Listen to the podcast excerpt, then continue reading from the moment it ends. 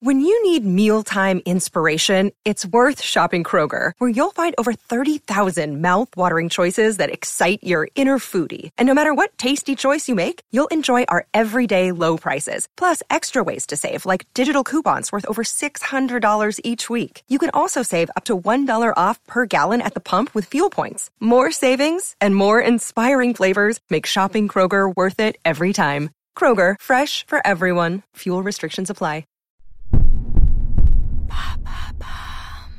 Quel est le plus vieux cinéma du monde? Merci d'avoir posé la question. À l'occasion de la réouverture des salles de cinéma à travers toute la France, on s'est dit qu'il serait intéressant d'évoquer avec vous une salle bien particulière, celle du plus vieux cinéma du monde. Alors, c'est quoi cette salle? Déjà, Cocorico, le plus vieux cinéma au monde est français. Ça fait plaisir, mais rien de très étonnant à ça. Car s'il est difficile d'attribuer une nationalité à l'invention du cinéma, on le sait, la France y a joué un rôle énorme. Notamment avec les frères Lumière, qui ne sont d'ailleurs pas totalement étrangers à l'existence de cette salle. Cette salle, c'est l'Eden Théâtre à la Ciotat.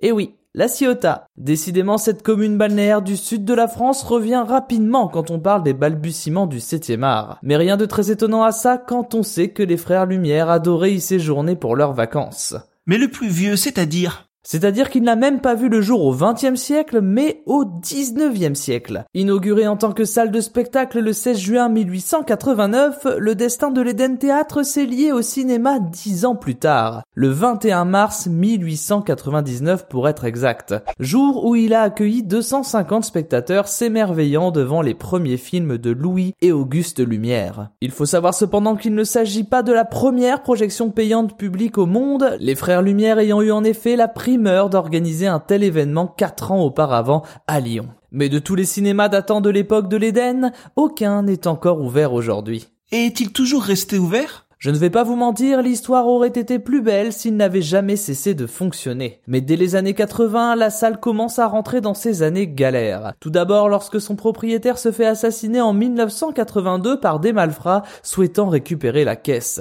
Après ce drame, le lieu devient de plus en plus inactif et finit par fermer ses portes pour la première fois de son histoire en 1995. Laissé à l'abandon, le lieu tombe en décrépitude comme le décrit Frédéric Becbédé en préface du livre de photos consacré à l'Éden d'Agathe Escanière. La porte grinçait comme dans Frankenstein, à droite un vieux piano au milieu des gravats, des fauteuils au velours usé, le plancher troué, ce n'est plus un cinéma, mais un train fantôme. Mais l'Éden Théâtre n'est jamais véritablement mort puisque très vite, cette fermeture a permis de le rénover intégralement. Des rénovations d'un montant de 6 millions d'euros qui ont aidé à donner une seconde jeunesse au lieu tout en conservant son identité. Des travaux rendus possibles dès lors que Marseille a été nommée capitale de la culture pour 2013. Le lieu qui a rouvert ses portes en 2013 justement, s'est ainsi transformé en véritable point d'intérêt touristique, se rapprochant d'un temple dédié au 7e art en conservant sa fonction première de cinéma. Une salle dont la jauge est désormais de 166 places, qui aura survécu aux guerres et donc à une pandémie mondiale.